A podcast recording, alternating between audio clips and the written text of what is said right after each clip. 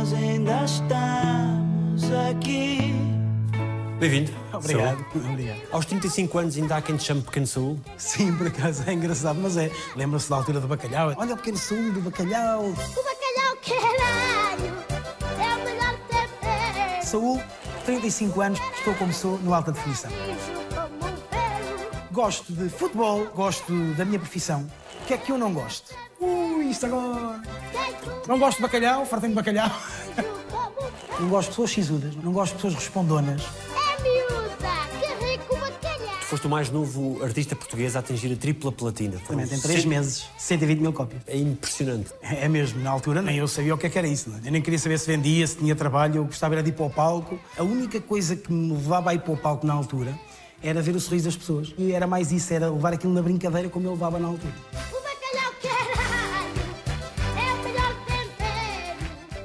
Quando é que percebes que alguma coisa não está bem? Aos 18 anos mesmo. Fui ao banco para levantar dinheiro e tinha 14,50 euros na minha conta bancária. Adoro viajar, adoro conhecer novas gentes, novos povos. Não gosto que me repreendam, não gosto que me digam que não. Eu sei que isso é difícil, mas eu não gosto.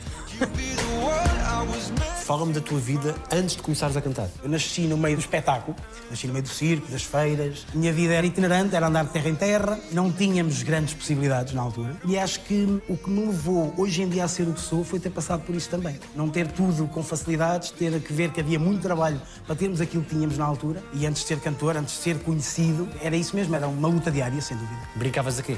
Não brincava, e não posso dizer que brincava, porque para mim a brincadeira era ajudar os meus pais, na altura, a montar o nosso circozinho pequenino, em cada terra, tentar fazer o que o meu pai fazia como ilusionista, ensinar aos miúdos cá atrás. Acho que as minhas brincadeiras eram essas, eram todas dentro ou envolvidas no trabalho que nós tínhamos diariamente. Não me lembro de ir para um parque brincar com alguma criança, porque não tínhamos essa possibilidade na altura.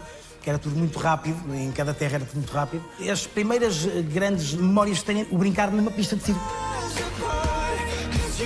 O meu pai era ilusionista. A minha mãe fazia aqueles bonequinhos em papel que se cortava atrás das costas. Fazia também palhaço. O meu pai, na altura, aquilo era um circo de família só. O meu pai e a minha mãe que faziam, e às vezes vinham uns tios meus, ou alguns familiares que também trabalhavam na área, e juntávamos tudo. Não é aqueles circos de tenda que tu vês, era aqueles circos a ar livre. Fazíamos os cafés, o antigo leilão americano que se fazia lá também. Como é que era? Eh, O leilão americano é, imagina, tens uma garrafa do mais barato que podias comprar e tentávamos vender aquilo na pista, não é? Quem desse mais levava a garrafa. E muitas vezes era com esse dinheiro que tu comias no dia a seguir. Era uma luta diária para se conseguir comer no dia a seguir.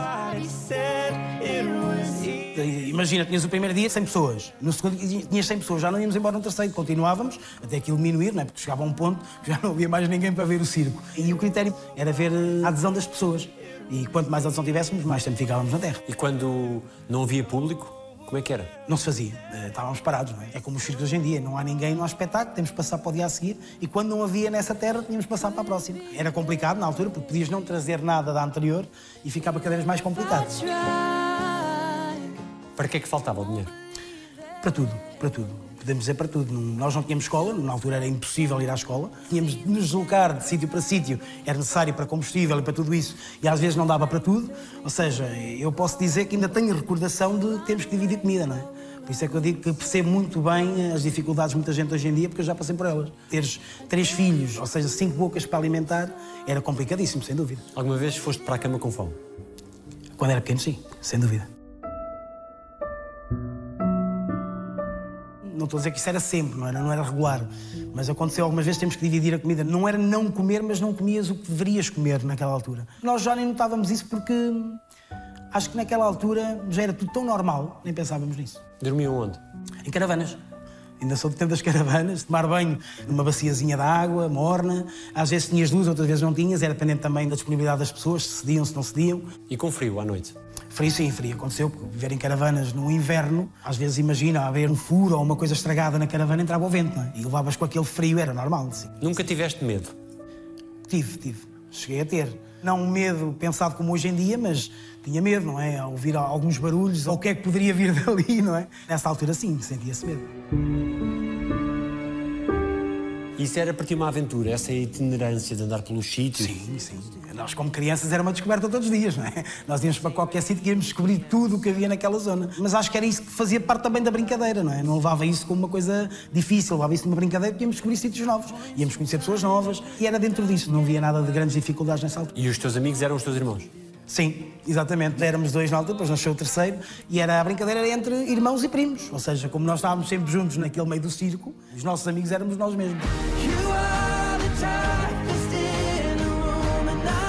E havia tempo nesse contexto para haver afeto dos pais para com os filhos? Não havia muitos afetos, não havia aquela coisa do acarinhar, não- porque a vida era muito difícil naquela altura.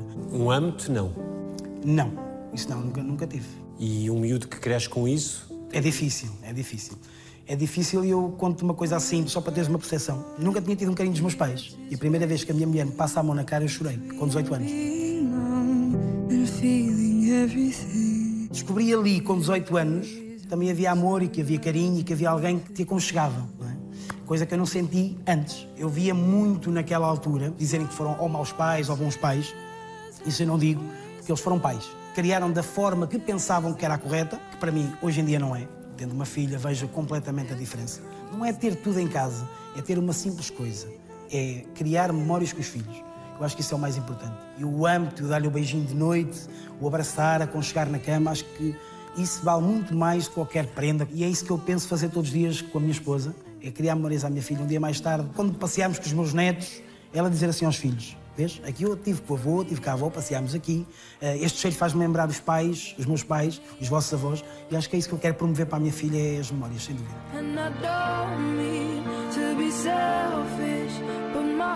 Gosto de pessoas sinceras, diretas, genuínas. Gosto de aviação. Estou a tirar o curso agora, já estou há três semanas. Vou ser piloto mesmo, de aviões ligeiros. Mas o meu objetivo é chegar a piloto privado mesmo, de de jatos privados. sempre foste um puto atrevido? Sempre. Ah, isso sempre, isto desde pequeno. Eu, com quatro anos, subia para as cadeiras dos cafés e contava anedotas e histórias. E a malta não percebe muito bem, às vezes, o que eu dizia, mas sempre fui assim, de fugir para os sítios e conversar com pessoas novas, eu sempre fui assim. E levavas umas palmadas ou não? Ai, sim, então, podias que então. Quer dizer, fazia o que fazia e também não levava umas palmaditas de vez em quando. Eram umas palmadas, uns raspanetes, uns castigos também. Eu digo-te uma coisa, eu era um puto muito amarado. O que é que fazias assim de mais barato? O que eu falava não devia falar naquelas alturas, sabes? Acho que às vezes devia de medir mais as coisas e os momentos. E eu não era muito disso, eu disparava o que tinha para disparar, ou picava aos meus irmãos, ou picava aos meus primos na altura. Fazia sempre alguma coisa qualquer que não devia fazer nada. Quando é que começas a ter atuações mesmo no circo? Em 93 ou 92 lancei a minha primeira cassete, que era o imitador do Kim Barreiros. Na altura fui com a minha avó paterna a uma festa que ela vendia farturas na altura. E foi a primeira vez que eu tive contacto com o Kim Barreiros. A imagem do senhor com o chapéu, com o bigode, com o acordeão e as piadas que ele dava e o estilo dele em palco. E foi isso que me fez levar a querer imitar o Kim Barreiros na altura. Que eu tinha ganho uma cassete nesse dia. Disse ao meu pai, olha, mete a cassete que eu canto por cima do senhor. E os colegas do meu pai que foi vendo e disse assim, pá, por que não metes a puta a fazer isso? Se calhar até mete piada e chama mais gente. E foi aí que começou. Em 92 depois lancei o cassete do imitador e comecei a cantar também no circo do meu pai e começámos a ganhar mais algum também. E lembro-me da primeira vez que fui ao Big Show, em 93. Passado depois dois dias tivemos uma terra que eu cantei lá na pista, não é? E eu fazia uma coisita que era tirar o chapéu e ver o que é que dava. Eu lembro na altura, nunca mais me esqueço disso, a tirarem uma nota de 10 contos na altura para a pista. Eu já não contei mais. Eu agarrei na nota e fui para trás. não sei se estás a ver. E nessa altura sei que ganhámos muito dinheiro nesse dia, porque sei que a minha mãe no dia a seguir foi fazer muitas compras. Na altura em que comi chocolates, comi chupas. Tenho essa recordação de podermos esbanjar um pouco. Saber que isso era do trabalho, não é? Mas saber que tinhas mais possibilidade de alguma coisa. Acho que foi esse o ponto de viragem. Os meus pais também viram na altura que podíamos ter eh, algum rendimento ali.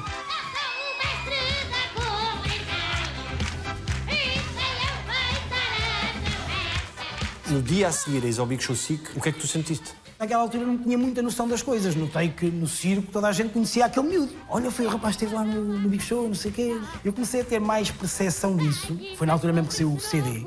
Comecei a ir às festas grandes. Uma coisinha que era redonda. Comecei a cantar em palcos altos, a ver milhares de pessoas à minha frente. Eu assim, mas esta malta conhece-me bom. Eu pensava assim para mim. Porque no circo tu atuavas numa. Sim, uma pistazinha no chão, uma coisinha redonda, uma lonazinha. E as pessoas iam-se juntando. Tinha as cadeirinhas, depois tinha as pessoas em pé, que na altura pagavam a cadeira ou ficavam em pé, e começou a haver um aglomerado maior de pessoas, depois de ter ido a né? E cantavas músicas do Kim? Só do Kim Barreiros, ainda nem tinha músicas minhas, era metia-se a cassete, o Kim Barreiros estava a cantar, eu cantava por cima, colava o bigode e Mas estava. com voz ou em playback? Estava a voz dele por trás e eu abria o microfone e cantava eu também. Aquilo era, era o dois em um. sou o mestre da culinária.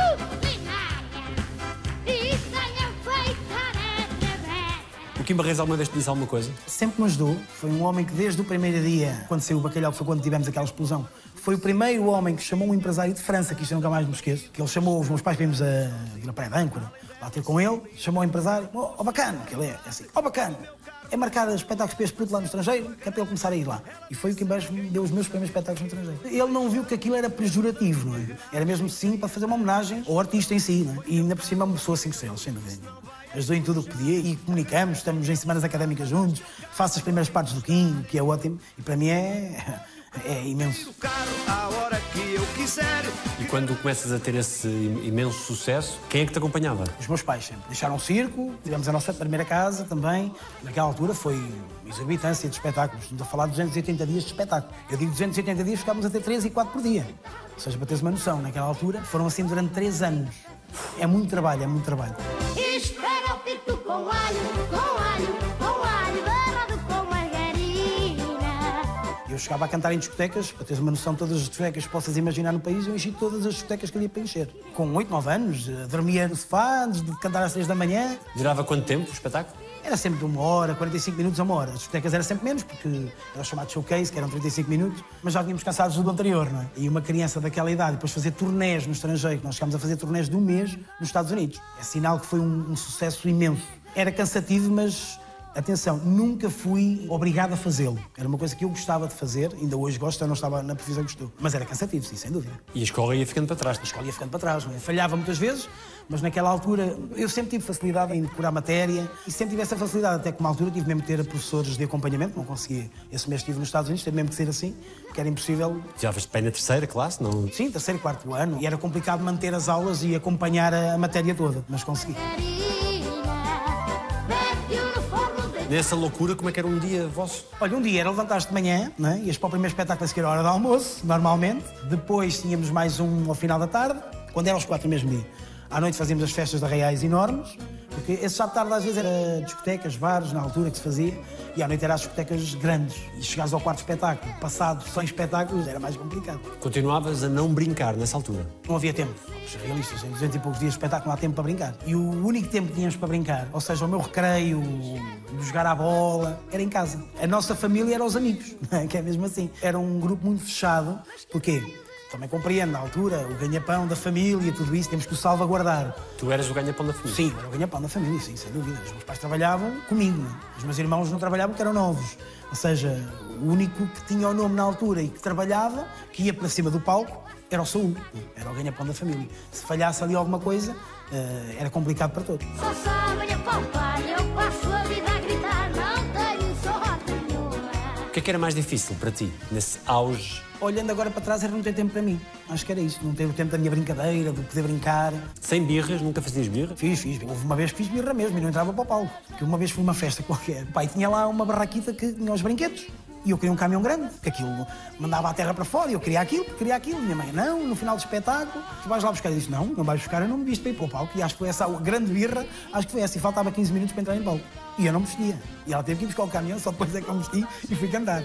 Ou seja, foi dois em um, ou seja, ganhei o carro e fui fazer aquilo que eu queria.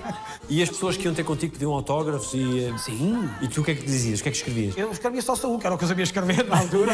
Não ia escrever muito mais, não é? O meu nome é Saúl. Dá uma saudade desse tempo ou não? Dá, dá porque hum, a ingenuidade na altura. Era puro. Era puro, é o mais puro possível, porque não era nada ensaiado, não era nada pensado. O poder brincar sem filtros naquela altura, que era mesmo isso, acho que é isso que me dá a maior saudade. E a ingenuidade vai-se perdendo. Sim, sem dúvida, vais perdendo não só a nível pessoal, também a nível profissional, porque tens de ter muito mais atenção àquilo que dizes. Ainda por cima hoje em dia, tens de ter muito cuidado. Se hoje um puto de 7 anos cantasse o bacalhau caralho, se calhar... Ui, minha Nossa Senhora, e já na altura foi foi, imagina hoje em dia. Mas tinha malandriça a música. E foi mesmo feita para isso. Claro. E daí uma criança cantar aquilo, ainda mais foi impingido para isso, não é? sem dúvida. Mas temos que contar que foi um dos maiores sucessos, ou seja, toda a gente ouviu. Por mais que digam que não conhecem, toda a gente canta o bacalhau, seja novos, seja velhos, e acho que isso foi uma aposta ganha, sem dúvida. O bacalhau E hoje em dia ainda te falam na rua disso. Ah, sim, sim. Oferecem-te bacalhau ou não? Na altura ofereciam, na altura ofereciam. Eu cheguei, imagina, em 280 dias comemos 280 dias de bacalhau. Temos ali um bacalhauzinho para si, que aquilo é um espetáculo. Eu na altura até brincava, oh, então vou fazer uma música da lagosta, a ver se também como lagosta todos os dias. Não, é engraçado, mas é sinal que marcas alguém de uma forma positiva, não é?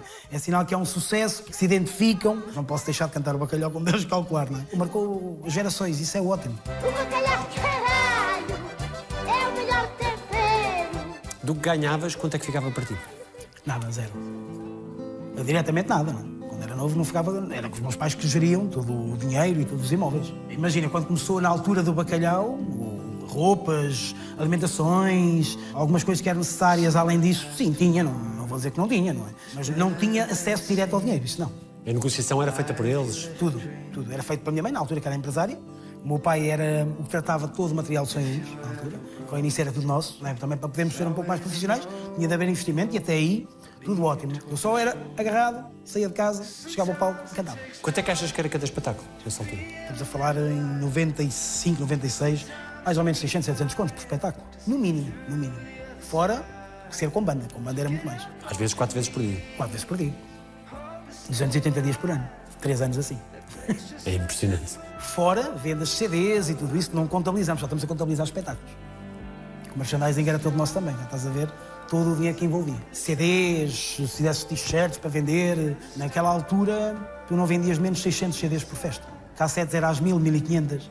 Tudo isso se contabilizava para o bom final, não é? Um jovem de hoje em dia não tem noção do que foi Não. essa loucura. Não, não tem, não tem. Havia artistas que na altura, isto é engraçado falar, até os postais a malta pagava. Porque queriam aquilo, porque não havia as fotografias, não havia os telemóveis, queriam uma fotografia do artista e pagavam. E as vossas condições de vida melhoraram. Sim, sem dúvida. Tivemos uma casa, uma quinta enorme, nunca mais faltou comida na mesa, graças a Deus. Ou seja, o nosso nível de vida ficou ótimo. Quando é que percebes que alguma coisa não está bem? Aos 18 anos mesmo. Para teres uma noção, chego ao banco para levantar dinheiro na altura e sei que tinha qualquer coisa para pagar na escola, já não me recordo o que é que era. Nessa altura a minha mãe já não estava no país. Porquê é que não estava? Na altura, depois que, que se passou e foi embora, fui ao banco para levantar dinheiro e tinha 14,50 euros na minha conta bancária. Eu não fui ao balcão, eu fui atualizar a caderneta simplesmente. E quando atualizei a caderneta, fiquei com tanta vergonha que saí do banco. Saí, literalmente saí do banco. Disse: não pode ser, alguma coisa está aqui errada. Mais que não seja, eu sei que tinha outra conta qualquer que devia ter lá alguma coisa. Nenhuma delas tinha. Podia ter um património enorme. Eu, quando falo disto, não falo só por causa do, do valor que foi ou do património que perdi. Não. Há uma coisa, eh, e que muita gente fala e que muita gente escreve, eh, que era a obrigação do filho, eh, não foi tanto, tanto dinheiro, não foi tanta coisa. A mim não me interessa o dinheiro que foi gasto, não me interessa os imóveis que foram perdidos, não me interessa a vida que foi perdida. Só me interessa uma coisa, foi o abandono dos pais para os filhos. E é isso que me dói, não é, não é o que eles fizeram, foi o abandono em si. Não me abandonaram só a mim, abandonaram cinco filhos. E acho que o abandono dói mais do que qualquer valor que possas ter. Acho que o que me doeu mais foi não haver uma explicação. Pois eu lembro-me da minha mãe vir para Portugal e eu cheguei-me ao pé dos dois, ainda tive essa, essa decência, porque, porque eu tinha no meu coração que tinha que ser assim.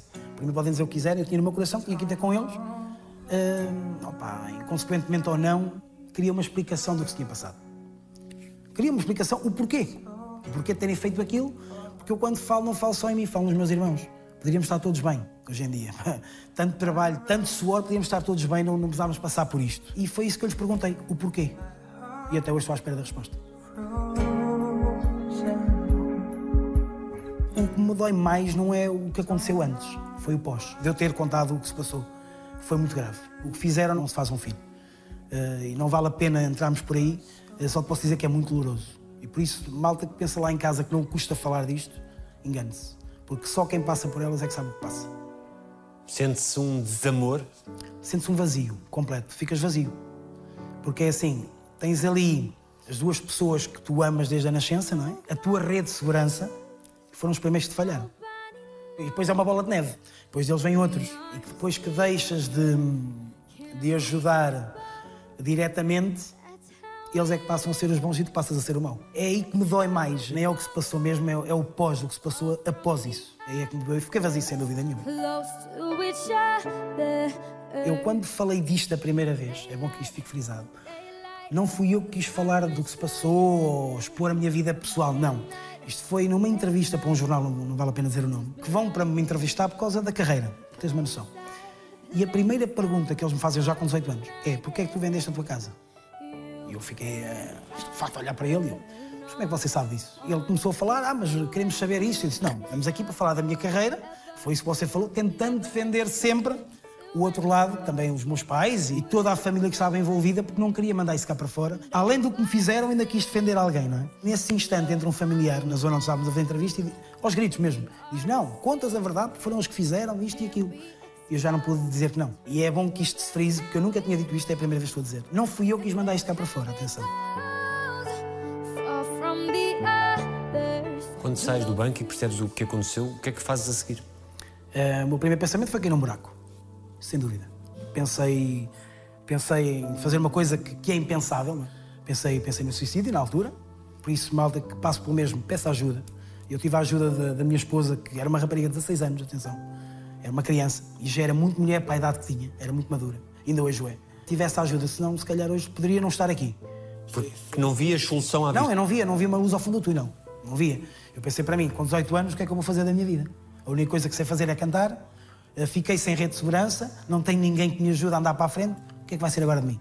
Sem dinheiro, sem nada, porque o que nós pensamos na altura é o dinheiro que precisamos para ter a nossa vida, não é? Acho que aí foi a maior queda que eu tive até hoje. Os teus pais não estavam cá em Portugal. Só o meu pai na altura, mas o meu pai arranjava lá as desculpas dele e depois também se foi embora na altura e fiquei sozinho mesmo. O único que não era culpado era eu e depois no final fui eu o culpado. não é? Mas eh, há coisas que não se compreendem e por isso é que eu digo, dói muito o que se passou após de descobrir tudo. Quando é que foi a última conversa que tiveram? A última conversa que eu tive com a minha mãe foi quando ela regressou, que eu lhe fui fazer a pergunta e perguntei-lhe, dei-lhe três oportunidades.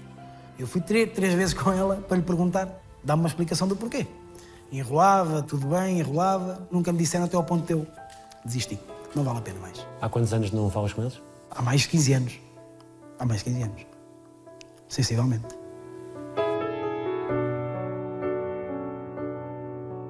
É-te fácil perdoar. Perdoar, perdoas, mas não esqueces. Perdoar o que se passou. Posso perdoar, não, não quer dizer que com isso me sinta bem com isso, não é? Porque não é. Porque tens sempre aquela, aquela coisa dentro de ti, o que se passou, o que, o que te fizeram. É o que eu digo, o que dói mais foi o abandono, não foi mais nada. Não haver uma explicação para. E tu encontraste a explicação sem ser por eles? Tens ideia do que é que pode ter acontecido? Pá, uma coisa é certa, para quem nunca teve dinheiro, de um momento para o outro, num ano, ganhar uma exorbitância de dinheiro, é tranquilo num ano, gastarem, tudo muito bem. Mas os dois anos seguintes ganharam o mesmo ou mais. Tinham que pensar que tinham três filhos, tinham que ter um futuro para os filhos, e não foi isso que eles pensaram. Ou seja, eu acho que foi desleixo. Acho que foi desleixo, total, sem dúvida. De gastar em coisas. Supérfluas, coisas supérfluas. Se comprares hoje em dia um carro, ficas com um carro 10 anos, um exemplo. Ali não, ali podíamos trocar de carro quase todos os meses, um exemplo. Poderíamos fazer isso porque havia dinheiro para, não é? E até para muito mais. Agora, se me perguntares, saíam com os filhos para ir a um jardim zoológico? Não. Saíamos para ir de férias? Não. Acho que aí sim devíamos ter gasto dinheiro. Porquê? Íamos criar memórias, como eu estou a dizer da minha filha. é? A primeira vez para teres uma noção isto das memórias é engraçado. E eu falo do jardim zoológico porquê? A primeira vez que eu fui a um jardim zoológico foi com 35 anos com a minha filha. É engraçado, foi uma descoberta para os dois. Eu nunca lá tinha ido e para mim foi uma descoberta. Ou seja, já fiz uma coisa única com a minha filha. E que nunca tive até então. Isto é um exemplo de uma coisa simples, que não custa muito dinheiro e que poderíamos ter feito. Sentiste-te usado? Sim. Eu senti-me usado até ao ponto de. Tipo, este chão não, não dá mais uva, não é? Um exemplo, naquela altura. Foi espremer até à última gota, não havia mais gota para espremer, agora mais para o canto. Eu sinto-me assim. Mas como é que o amor não é maior do que isso? Boa pergunta. eu era incapaz de o fazer. Eu era incapaz. Porque eu acho que o amor vence tudo. E daí eu estar cá hoje. Acho que não há compreensão para isso. Por mais que tentes arranjar adjetivos para isso, não existe. E é o que tu dizes, o amor devia vencer isso tudo. Porque o dinheiro não é o mais importante. O dinheiro traz sim felicidade, ou compra felicidade, mas não traz o mais importante. E a mágoa que tu sentes supera o amor que tinhas pelos teus pais? Ou ainda é amor aquilo que tu sentes? Não. Não posso dizer que é amor. Eu sei que é muito duro, mas não, não consigo sentir nada. É um vazio mesmo. Não sinto nada mesmo. Há uns tempos atrás, sim, doía, doía muito. Falar da minha mãe, não poder estar, e o porquê é que ela fez isto. Eu, quando falo de minha mãe, falo dos pais, desculpa, dos dois pais. Porquê é que fizeram isto? Ah, o porquê, o que é que eu fiz de mal? Eu pensava muitas vezes, o que é que eu fiz de mal? é? Eu ainda metia que eu é que era o culpado, que tinha feito alguma coisa que não tinham gostado. Mas hoje em dia já não penso assim. Eu penso, eu não podia dar mais. Eu não podia fazer mais. Eu fiz o máximo que eu podia fazer de uma criança daquela altura. E a mágoa, Pá, hoje em dia não tenho mágoa, não... é mesmo, é um vazio. Sinceramente. Nem procuras saber coisas sobre eles. Não. Não. Desde que estou com a minha esposa, encontrei a minha família. E acho que a família também a podemos escolher, não é? E eu escolhi a minha família e estou tão feliz com isso. Daquilo que tens noção que perdeste, como é que seria hoje a tua vida? Ai, seria ótima, sem dúvida nenhuma. Sem dúvida nenhuma. O que ganhaste nesse tempo daria para viveres. Ui, sem dúvida, sem dúvida. Eu não vou falar de valores porque não vale a pena. Eu já disse um valor muitas vezes, Meio, meio milhão de euros? mas é irrisório. Eu falo nesse meio milhão de euros porque é irrisório. E para quem não acredita, eu tenho tudo em casa que comprova os valores que eu falo. Dava para viver, não só eu, todos. Todos. A vida toda. Sim. Se fosse bem gerido, sim. Se fosse investido em imóveis que nos fossem rentabilizando, sim, sem dúvida. Não precisava trabalhar mais. Ou trabalhar, vá, fazer o que eu gosto, mas fazer só o que eu gosto. E quando quero, por exemplo, podia fazer isso.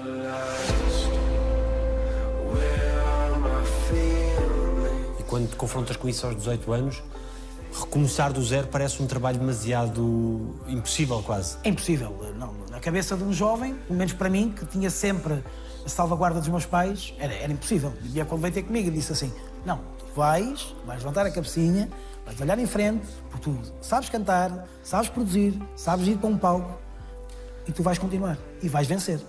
Aí sim, aí eu abri os olhos e, foi ela que me deu essa força para eu continuar. Senão teria acabado por ali a, a música, sem dúvida. Quando as pessoas de quem mais gostamos nos falham, como é que fica a nossa confiança?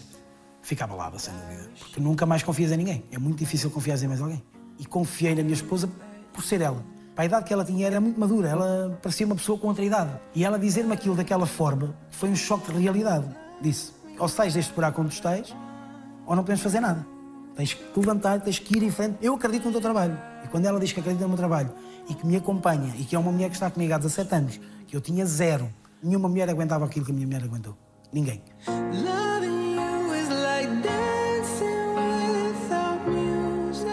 Uma vez que eras o ganha-pão da família toda e de repente não o poderes fazer, o peso dessa responsabilidade para os teus irmãos. Foi difícil, foi difícil porque de um momento para o outro não teres aquele rendimento que tinhas anteriormente.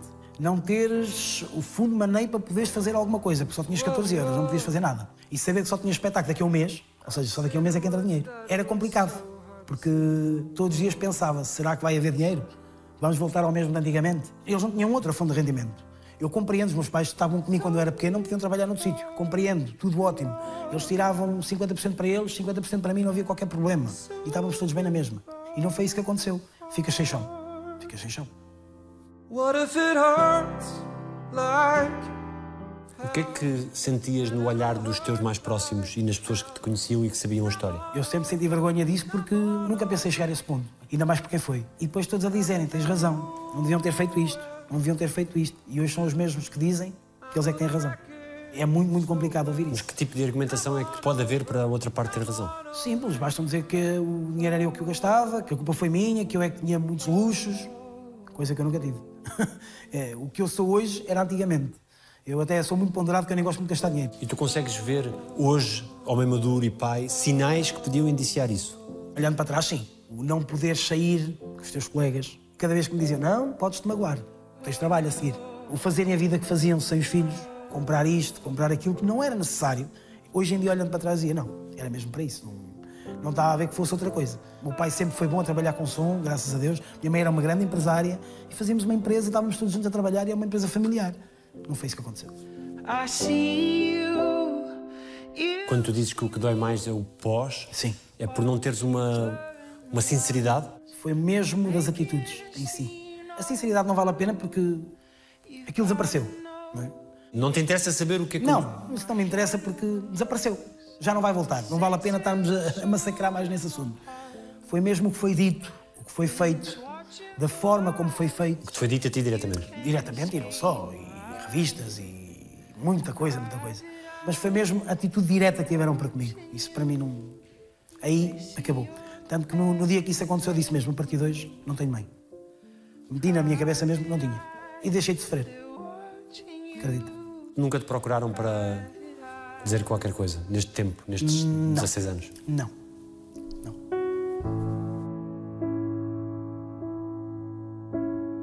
Qual foi o momento mais duro depois desse processo, nessa reconstrução? Foi o início. Ah, isso foi o início, sem dúvida nenhuma. Não chegámos a passar fome, mas quase.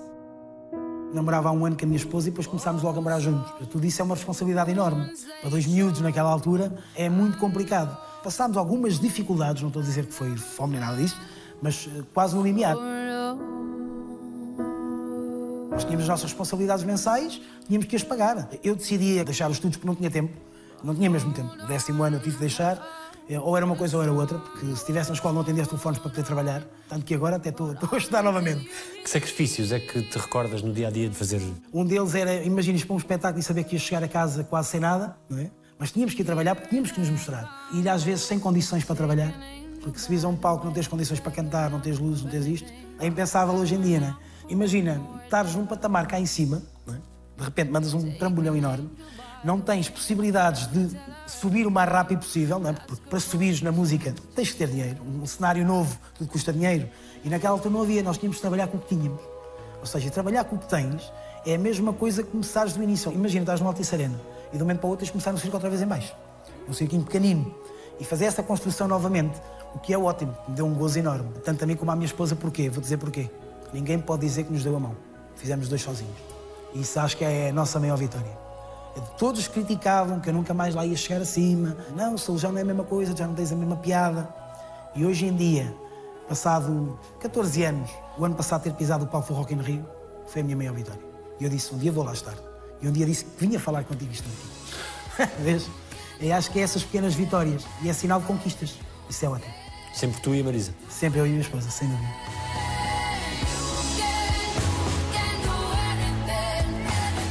Ela é compreensiva com a tua vida? Por acaso, é muito tranquila, até mesmo com fãs e tudo, é muito compreensiva, pega nos telemóveis, tira fotos, elas até estão às vezes com medo. Ai, está ali a sua esposa, não há problema, ela tira a foto, não há problema nenhum. E ela adora o espetáculo. Tanto que ela tirou um curso de marketing e publicidade, mesmo propósito, ela trabalha para mim mesmo e é ótimo. Há quem diz que estamos 24 horas, são 24 horas, já não nos suportamos. Não é bem assim, tem dias que sim, mas não, não é bem assim. Uh, era a melhor pessoa que eu podia ter encontrado, acredito. Ensinou-te o amor? Sim, sem dúvida nenhuma. Ensinou-me o amor, a responsabilidade também, porque no amor também há responsabilidade.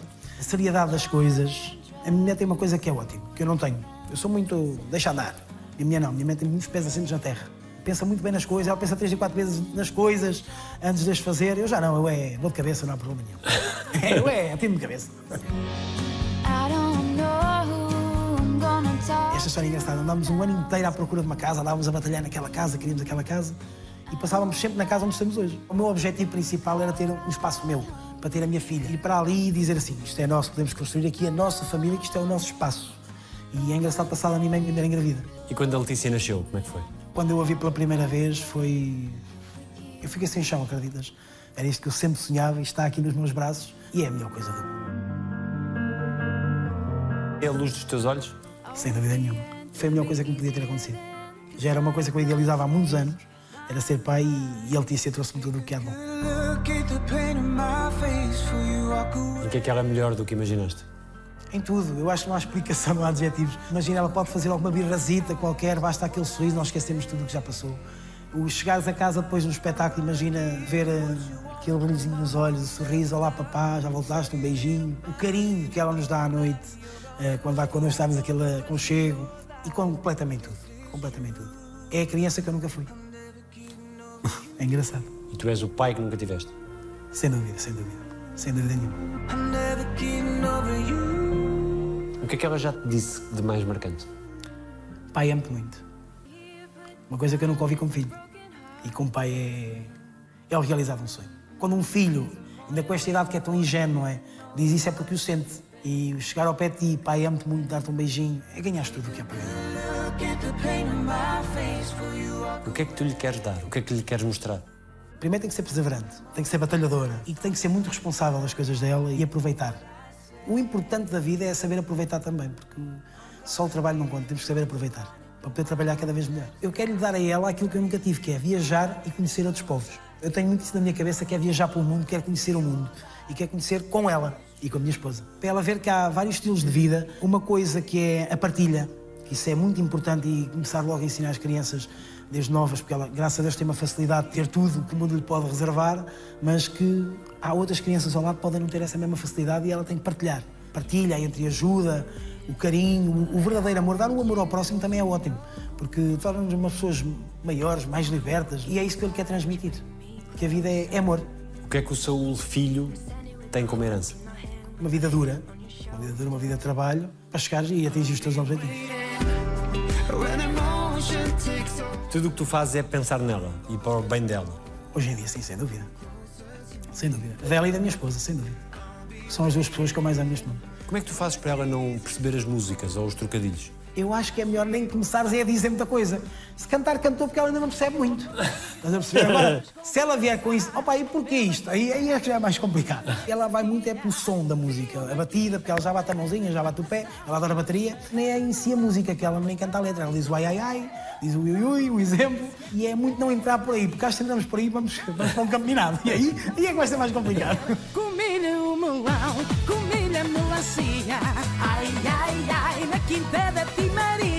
Tanto melão e tanta melancia não é indigesto?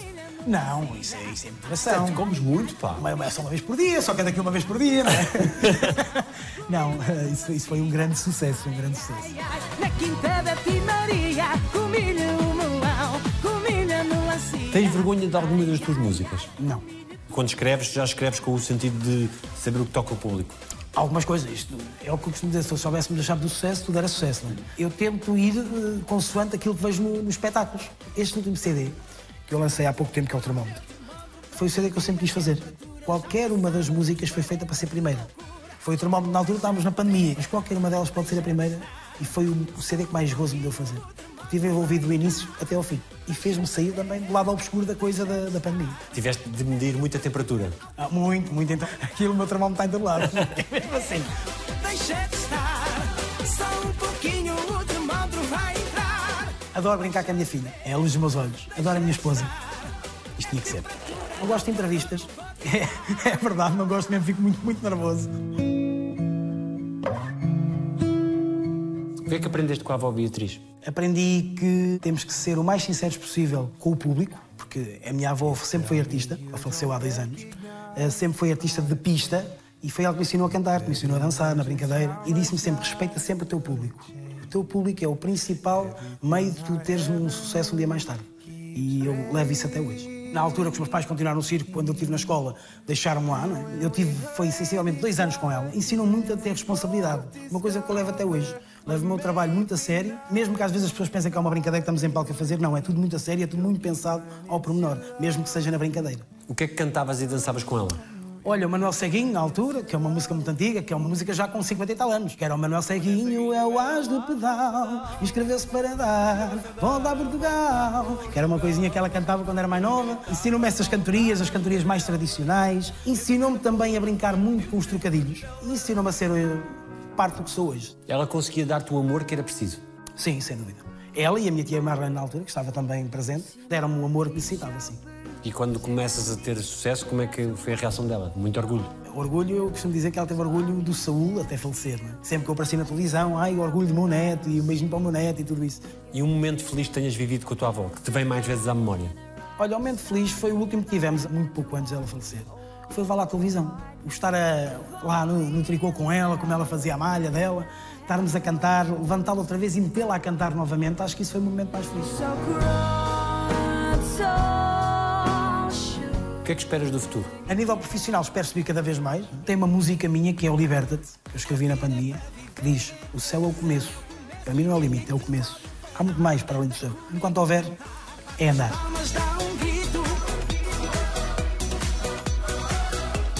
Escolhas vais fazer, ninguém te pode prender. Qual foi a decisão mais importante da tua vida? Foi meter na minha cabeça que tinha que seguir em frente. Cortares o laço com o passado. Sim, a dizer não. Pá, já não dói, vamos em frente. Mas é uma decisão tua decidir que já não dói? Sim, foi uma decisão minha mesmo. Pensar mesmo, pá, estou-me a aprender a coisas que já passaram, que já não vão voltar. Eu disse mesmo, deixa crescer um bocado, corta esses laços e segue em frente. Porque senão estamos presos a isso uma vida inteira. E estavas preso por amor. Sim, sim, sim. eh, Estava preso por amor e não só. A minha principal preocupação foi o porquê. Fui eu, foi alguém, o que é que se passou? Não era só o amor em si, era mesmo o porquê. E acho que é isso que me estava a dar a volta à cabeça na altura. Alguém te deve um pedido de desculpas ainda assim hoje em dia? Muita gente. Muita gente. Muita gente. Muita gente. Porquê? As outras pessoas? Porque hum, sabem da realidade, do que se passou e decidiram voltar para o outro lado. Eu acho que isso é o mais difícil de absorver. Tinha uma família enorme, todos nos dávamos bem e de um momento para o outro ficas sem ninguém. Sem ninguém, pronto, daquele lado. né? E sentes sozinho, porque não tens com quem desabafar, não tens ligações quase nenhumas. Torna-se difícil, mas vais aprendendo e vais reconstruindo a tua família. Isso é o mais importante. Como é que é a relação com os teus irmãos hoje em dia? Não, não temos muita relação. Não temos. Eu sei que é difícil compreender, mas é a realidade. Dói um bocado, dói um bocado. Dói um bocado, tens uma filha, não é? E todos eles têm filhos, pequeninos. Todos podiam estar juntos, a brincar, a fazer aquilo que nós fazíamos quando éramos novos. E não tens nada disso. Custa um bocado, mas são escolhas. Há coisas que tu não perdoas. Sim. O que é que é fazer-te mal? É o que me fizerem diretamente, eu já nem digo tanto a mim, mas diretamente aos que eu amo. Isso aí é cortar na hora, da hipótese. Tu pediste desculpa a todas as pessoas a quem querias pedir. Pedi e continuo a pedir. A quem merece.